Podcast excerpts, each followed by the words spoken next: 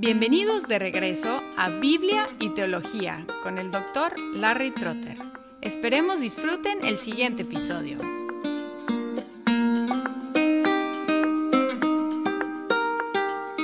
En este último episodio sobre la neumatología, regresamos a la idea con la cual empezamos, el ordo salutis, que encontramos en una forma abreviada en Romanos 8:30, que dice, a los que predestinó, a esos también llamó, a los que llamó, a esos también justificó, a los que justificó, a esos también glorificó. Lo que hemos hecho es llenar este bosquejo básico con otros elementos que encontramos en otras partes de la Biblia. Hoy llegamos al último elemento en la lista, glorificación.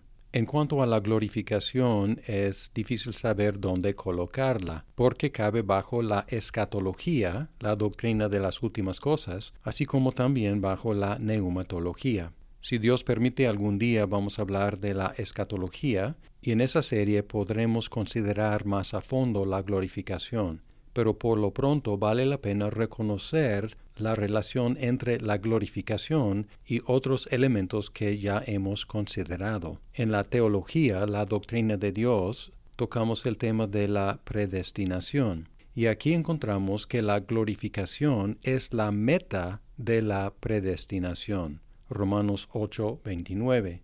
Porque a los que de antemano conoció, también los predestinó a ser hechos conforme a la imagen de su Hijo, para que Él sea el primogénito entre muchos hermanos. La glorificación es ser hecho conforme a la imagen de Jesucristo y es la meta de la predestinación. La glorificación también es la extensión de la regeneración a toda la creación recordando que la regeneración es la renovación, el vivificar a la persona para que pueda arrepentirse y creer en Cristo. En Apocalipsis 21:5 dice, El que está sentado en el trono dijo, Yo hago nuevas todas las cosas. En la regeneración individual hace nueva a la persona. En el último día hace nuevas todas las cosas.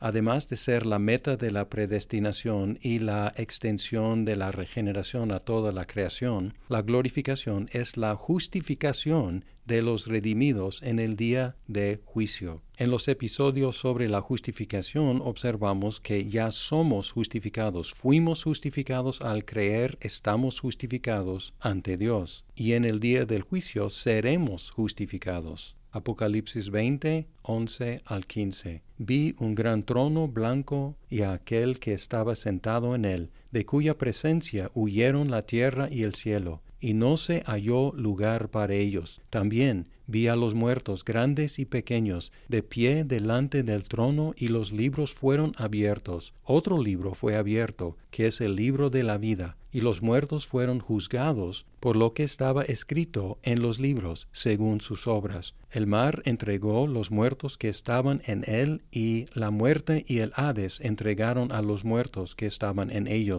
y fueron juzgados, cada uno según sus obras. La muerte y el Hades fueron arrojados al lago de fuego. Esta es la muerte segunda, el lago de fuego. El que no se encontraba inscrito en el libro de la vida fue arrojado al lago de fuego.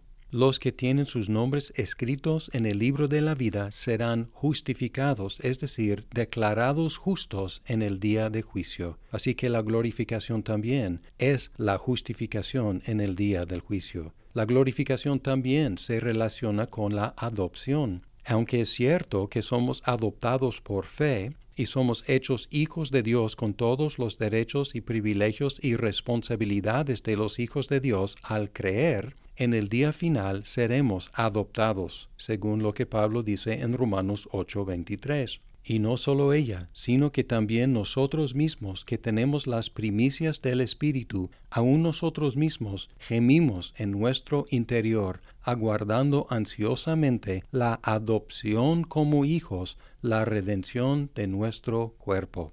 Fuimos adoptados al creer, seremos adoptados cuando nuestros cuerpos sean redimidos.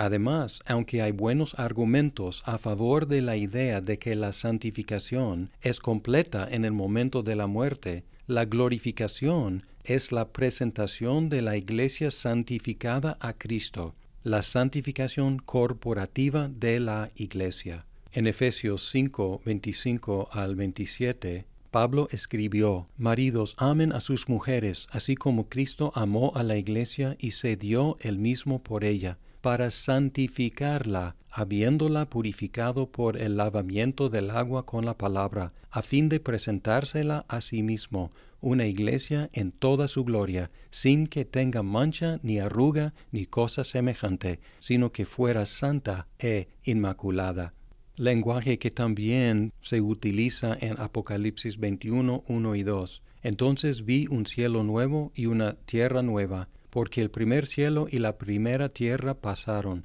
y el mar ya no existe y vi la ciudad santa, la nueva Jerusalén, que descendía del cielo de Dios, preparada como una novia ataviada para su esposo, la culminación de la santificación de la Iglesia. En resumen, la glorificación es la meta de la predestinación, la extensión de la regeneración a toda la creación, la justificación de los redimidos en el día de juicio, el aspecto corporal de la adopción como hijos y la santificación corporativa de toda la Iglesia.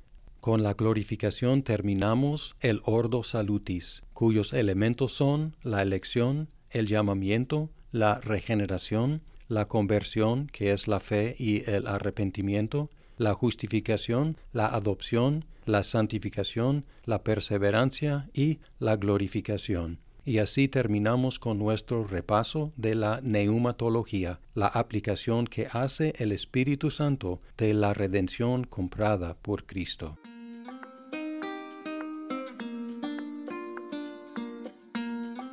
Muchas gracias por escuchar este episodio. Si estás disfrutando Biblia y teología, por favor compártelo con tus amigos. Hasta pronto.